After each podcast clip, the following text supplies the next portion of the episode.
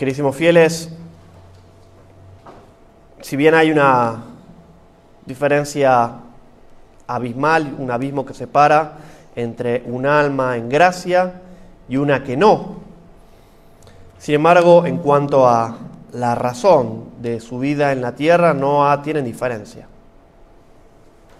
Dios hace salir el sol sobre buenos y también sobre malos. De la misma forma, no hay diferencia entre las tentaciones que va a sufrir en sí mismo un hombre en estado de gracia que uno que no. Es más, aquel que procura la gracia de Dios aún va a ser más tentado, más tentado.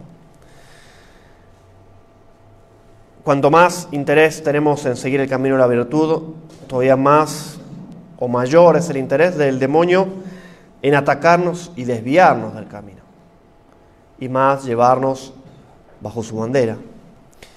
Veamos entonces este, en este domingo con esta episodio de la tentación de nuestro Señor en el desierto, cómo es la modalidad que el demonio nos ataca, cómo va a tentar a los hombres y un poco la solución, cómo se comporta Dios nuestro Señor, el remedio para las tentaciones.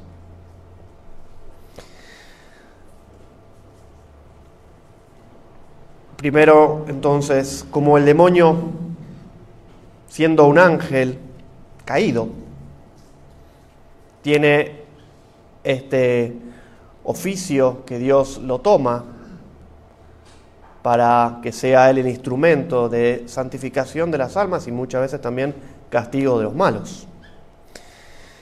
Y este enemigo es un estratega consumado, tanto por la ciencia angélica, que no la pierde por la caída, por la pérdida de la gracia, sino más bien, como dice este dicho popular, más sabe el diablo por viejo que por diablo. Esta experiencia de haber visto cómo le iban resultando las tentaciones, cómo las trampas que ponía le iban, le iban siendo exitosas y cómo los hombres no somos distintos desde Adán hasta hoy. Somos todos hijos de Adán. Y va a tener esta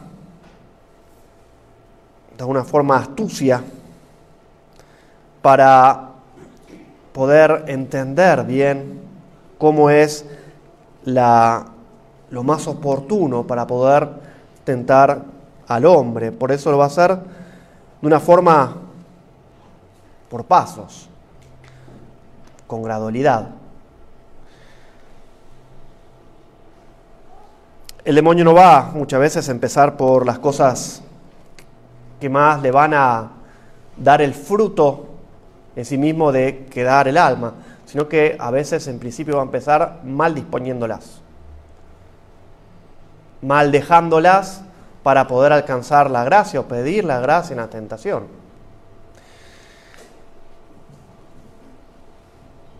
Tanto más el demonio sabe que nosotros somos hombres, que Él nos tiene que empezar a tentar por esta razón de humanidad, por la parte corporal. Por eso aquí empieza la, tentación. Tu Señor tiene hambre, porque es hombre, es verdadero hombre. 40 días sin comer y la naturaleza va a llamar al sustento del cuerpo. Y luego pasando de las cosas corporales porque muchas veces, fíjense que incluso en el orden natural nos privamos de cosas corporales, de una comida, porque el médico nos manda a hacer una dieta que no queremos. Siempre las cosas que nos mandan los médicos son como amargas, duras, pero son las que nos devuelven la salud. Muy raro que nos manden dulces y golosinas. Y bien sabemos que haciéndole caso al médico nos vamos a restablecer en la salud, entonces nos privamos de cosas que queremos. Ya en el orden natural, tanto más en el orden espiritual, ayuda este ayuno y esta abstinencia que pide la iglesia. Pero va a saltar y luego va a querer provocar ya no la parte corporal, sino las, las potencias superiores, saltando de lo que es corporal a la inteligencia y sobre todo atrayendo la voluntad, despertando entonces la vanidad, la vanidad por una gloria sin sentido, una excelencia propia, haciendo que se vean, como el demonio va, después va a mover a nuestro Señor a que haga un milagro. Y no va a ser la primera vez que lo va a hacer. ¿Cuántas veces tentando a los hombres le va a decir a Herodes, haz un milagrito para mí? ¿Acaso no tienes nada para mostrarme? Para mostrar este poder y ostentar este poder. Además de esta gradualidad, gradualidad que va a seguir por pasos para que no se descubra su engaño, porque es muy astuto, va también ver la razón de esta víctima, de esta presa que va a cazar. Y San Pedro lo describe al demonio como si fuese un león, que está como acechando, dando vueltas de la presa. La ve la presa en el medio, pero le empieza a dar vueltas. No le salta encima, le da a dar vueltas, como un león merodeando a ver a quién puede devorar. Al que sea más fácil, ese se va a lanzar. Y va a ver el demonio las distintas épocas, porque no es lo mismo tentar a un joven que tentar a un adulto o a un anciano. Fíjese que también el demonio va a aprovechar y sabiendo y bien conociendo estas debilidades propias de la naturaleza, que en la juventud o mocedad están los sentidos como más despiertos, más latentes.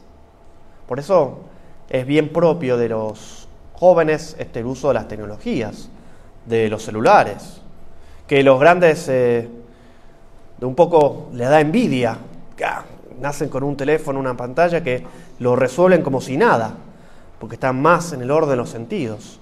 Y más por eso los atrapa el demonio, por orden de sentidos. En la edad ya madura, ya no va a funcionar esta tentación tanto de los sentidos, sino que va a haber más propia de la vanidad, que ha alcanzado uno un grado de madurez, de perfección natural, y es el deseo de ser reconocido como tal. Por eso muchas veces las grandes depresiones, las grandes tristezas que aparecen en un hombre son cuando uno no es reconocido cuando no ha alcanzado una meta, cuando nadie tiene esta excelencia que él sí mismo reconoce. ¿Y cómo tienta luego el, el tentador, el demonio, cuando el hombre es ya grande, que está cansado y los huesos y los músculos ya no están como antes?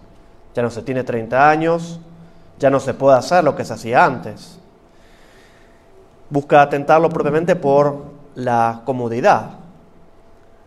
Justamente propiamente es la razón de buscar asegurar estos últimos años, de no sentirse abandonado. Por eso es propio de la tentación de los que son grandes como el acaparar y hacer estas defensas porque no vaya a ser que me vaya a pasar algo y tengo el miedo de sentirme solo.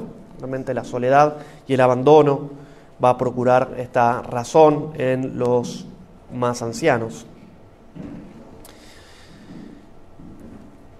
Por otro lado, también el demonio conoce mucho mejor que nosotros los objetos de la tentación con que nos va a tentar.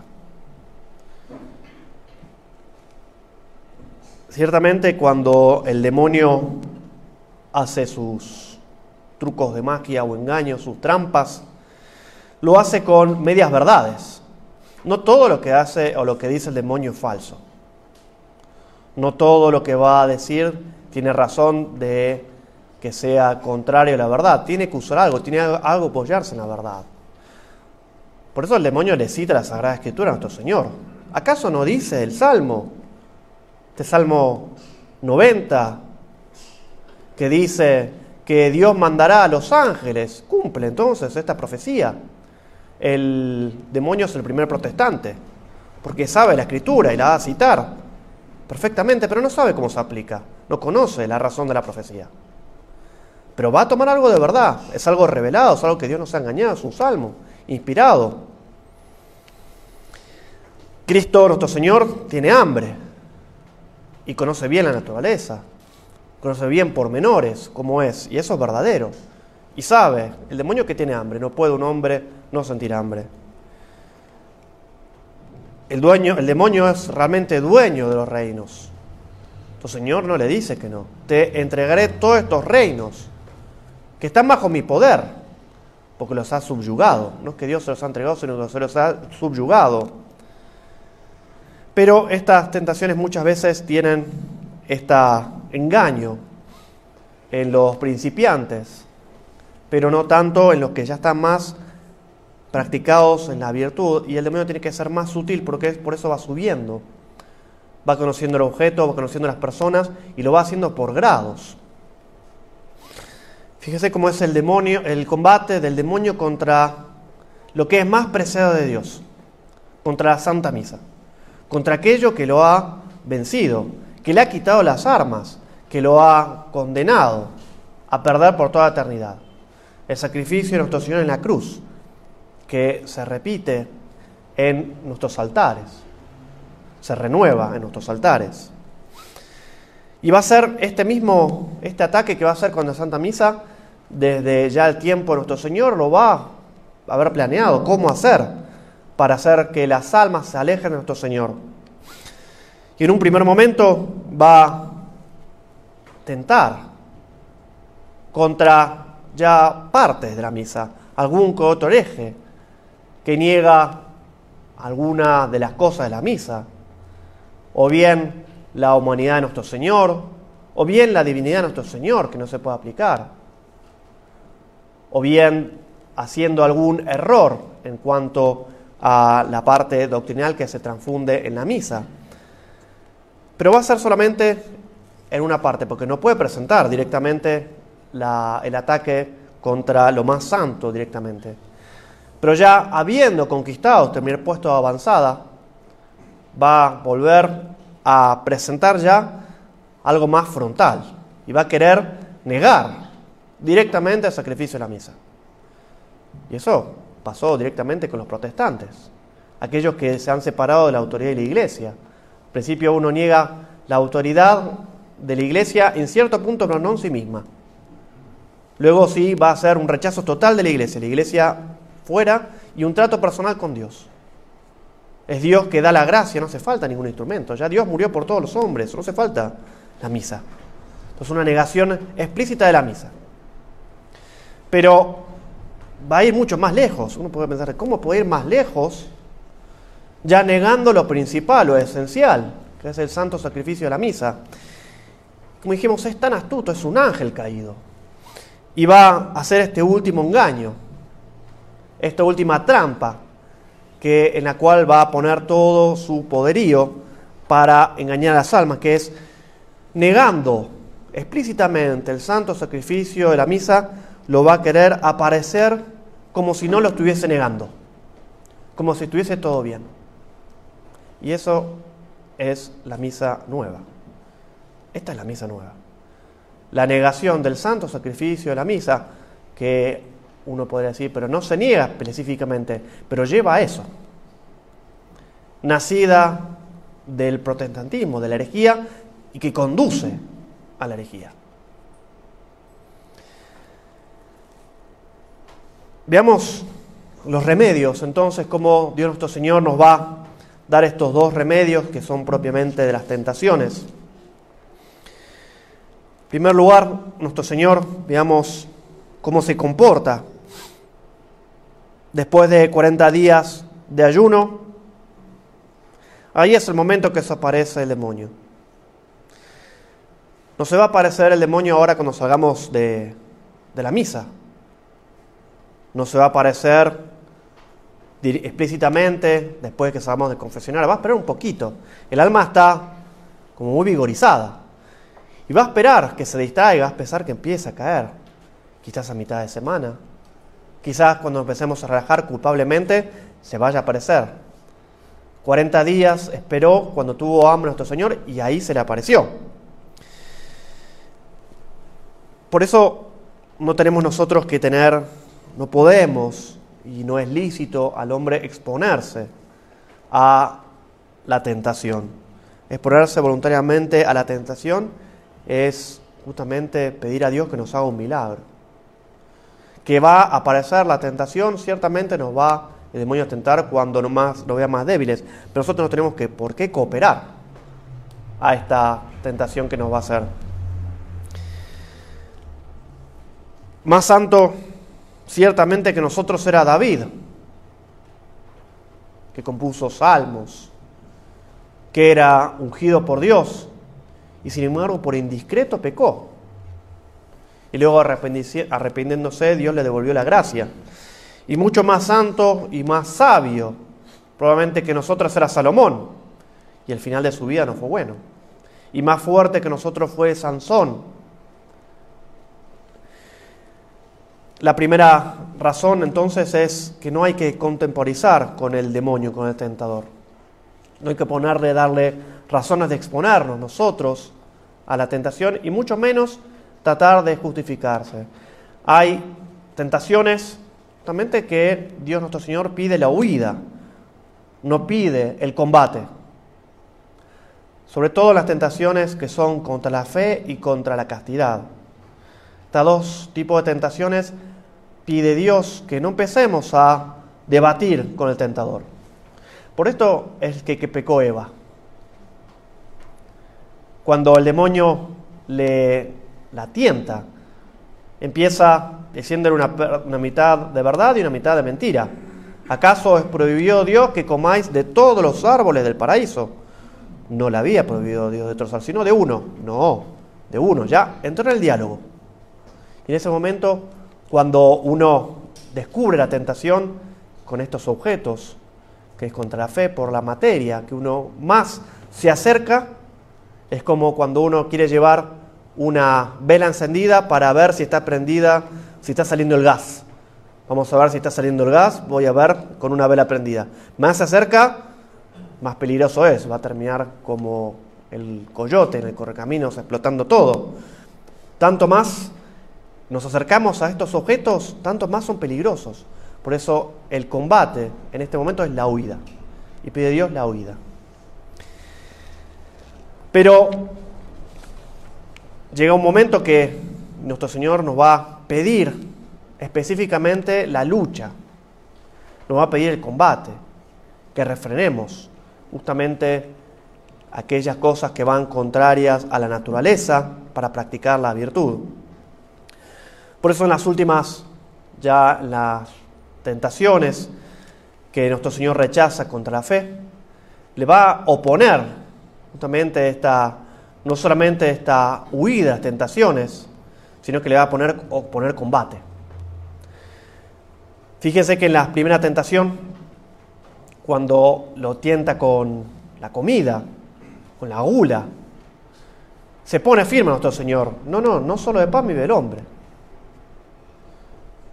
Cuando son los objetos que la naturaleza necesita atacar y no, no, no retraerse, es que nuestro Señor pide y nos va a dar la gracia de poder combatirlas. La tentación de la pereza, muchas veces que uno no logra, dice, yo no puedo vencer la tentación, no logro hacerla, practicar la virtud. Más pide Dios que más nos acerquemos al objeto, no que lo huyamos, porque justamente eso es el efecto que el perezoso no, bueno, hoy no lo hago, lo hago mañana. Mañana me quedo con esto y siempre lo va retrasando. Claro, eh, parece como el huevo y la gallina. Ah, yo quiero vencer la pereza, tengo que hacerlo, pero no lo puedo hacer, entonces eso es un constante ir y volver. Ahí sí uno tiene más que meterse en el objeto y más considerar la razón del objeto. La razón de lo que va a hacer, no de la razón de la presa, de lo que va a hacer. ¿Qué es lo que me genera esto?